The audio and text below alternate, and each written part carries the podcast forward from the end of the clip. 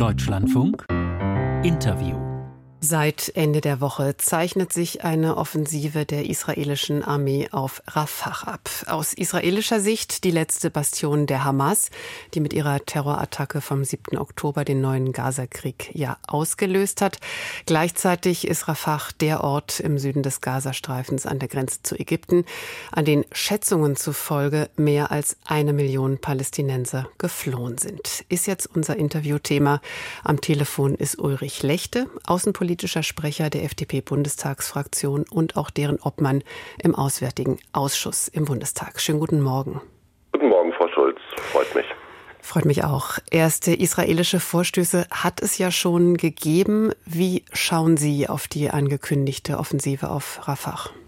Naja, Rafah äh, ist eine Stadt, die wir in Vergleich setzen müssen mit der Flüchtlingszahl, die gerade gekommen ist in Rafah zum ungefähr 280.000 Einwohner. Das entspricht ungefähr der Größe Augsburgs. Und dort sind die Einwohner Münchens hingeflohen, nämlich 1,5 Millionen Menschen. Und dementsprechend ist die Situation delikat. Nichtsdestotrotz wäre der Krieg heute auf morgen zu beenden, wenn die Hamas sich einfach mal ergeben würde und alle Geiseln freilassen würde. Aber die Zivilbevölkerung in Gaza wird ja grundsätzlich als Schutzschild hergenommen und von der Hamas eigentlich äh, dem Kanonendonner zum Fraß ausgeliefert. Ist delikat die richtige Wortwahl oder müsste man angesichts der Lage, die Sie jetzt ja auch skizziert haben, müsste man es deutlicher sagen? Ich denke mal, Israel ist sich seiner Verantwortung sehr wohl bewusst, aber Sie haben schon gemerkt, ich habe gesagt, Hamas könnte sich auch ergeben, ähm, was mal ein schlauer Zug wäre.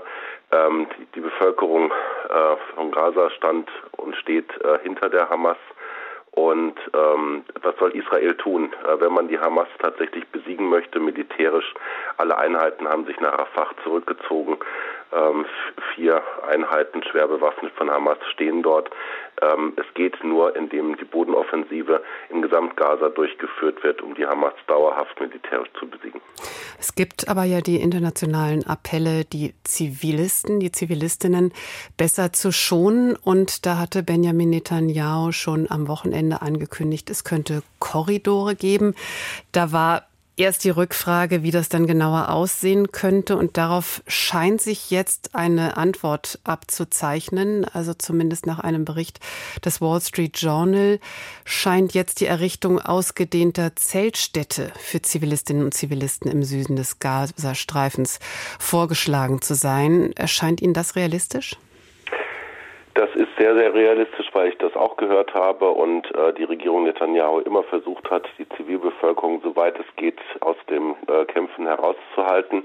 Es ist halt sehr schwierig, wenn zum Beispiel die Hamas-Raketenwerfer in Safety Zones, die die Israelis vorher ausgewiesen haben, als sogenannte Schutzzonen äh, hineinfährt und von dort aus Israel beschießt, äh, dass es dann zu Zivilisten-Opfern kommt.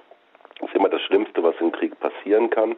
Äh, nach Süden ausweichen ist sehr, sehr schwierig, weil die Ägypter die Grenze jetzt endgültig dicht gemacht haben. Es gibt Berichte, dass auch Panzerverbände von den Ägyptern an die Grenze verlegt wurden, ähm, weil die Ägypter ja keine, keinerlei ähm, Zuflucht äh, gebieten wollen an die palästinensischen Flüchtlinge. Das heißt, es gibt nur die Möglichkeit, wieder Korridore Richtung Norden einzurichten, damit sich die Zivilbevölkerung aus Rafah zurückziehen kann. Das ist natürlich eine sehr, sehr ernste Situation. Und bevor diese Korridore nicht eingerichtet sind, äh, sollte auch Israel von einem Angriff auf Rafah im großen Stil absehen. Aber die große Frage und die große Sorge ist ja die nach der Versorgung eben der Zivilbevölkerung. Und es sind ja auch schon konkretere Vorschläge oder sozusagen die konkretere Ausprägung jetzt auf dem Tisch. Also die Rede ist von 15 Lagern mit jeweils rund 25.000 Zelten, die ja alle versorgt und an Infrastruktur angeschlossen werden müssten in einer, ich glaube, das kann man so sagen, wirklich sehr unwirtlichen Region. Trotzdem realistisch, sagen Sie? Ja, es ähm, wird nicht anders äh, zu machen sein, außer im Gazastreifen selber, weil äh, die Palästinenser keine Fluchtmöglichkeiten sonstiger Art haben. Also die Bevölkerung in Gaza. Und wie gesagt, äh, bitte, bitte Hamas, hört einfach auf, äh, liefert die Geiseln aus. Wir dürfen ja nicht übersehen, dass immer noch äh, über 100 äh, Geiseln vom 7. Oktober in der Gewalt der Hamas sind.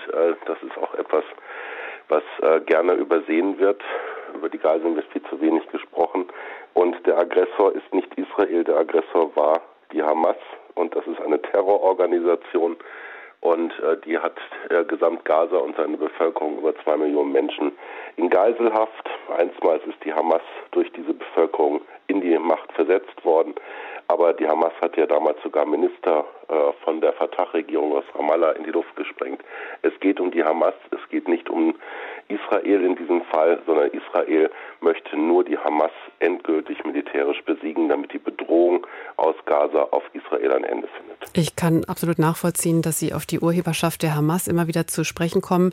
In unserem Gespräch gleichzeitig trifft Israel natürlich aber auch eine völkerrechtliche Verpflichtung, äh, genau. Zivilisten zu schonen, verhältnismäßig vorzugehen.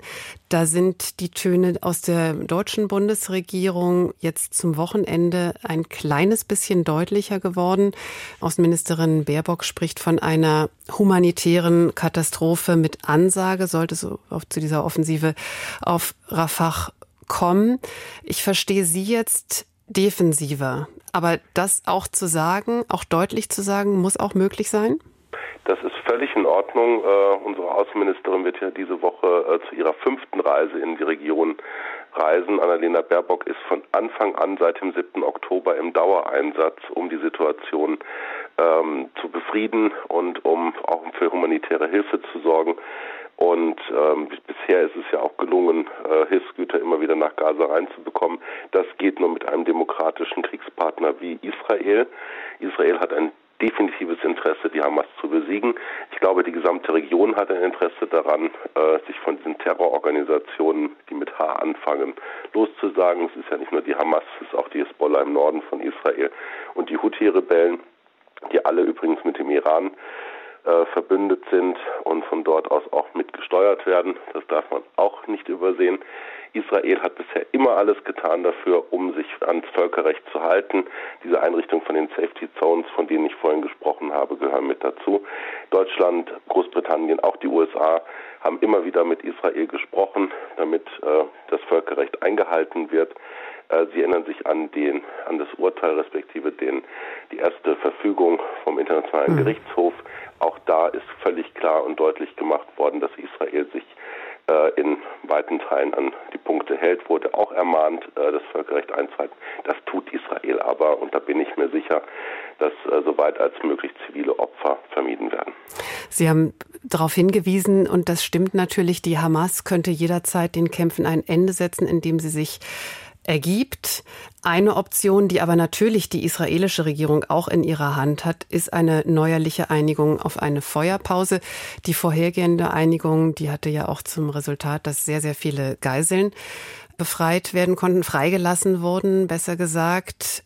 Ist das der richtige Zeitpunkt? Das wäre hervorragend und ähm, Waffenstillstand wäre super, wenn dadurch die Geiseln befreit werden würden und man dann äh, in Verhandlungen dazu käme, dass die Hamas sich ergibt. Das wäre das, was ich ja von Anfang an jetzt hier vorgeschlagen habe, auch in dem Gespräch. Äh, es muss nicht immer nur Israel handeln, es wäre auch mal an der Zeit, dass die Hamas erkennt, dass ihr Kampf aussichtslos ist. Der FDP-Außenpolitiker Ulrich Lechte, heute Morgen hier bei uns im Deutschlandfunk-Interview. Haben Sie sehr herzlichen Dank. Haben Sie Dank, Frau Schulz. Einen schönen Tag. Für Sie auch. Dankeschön.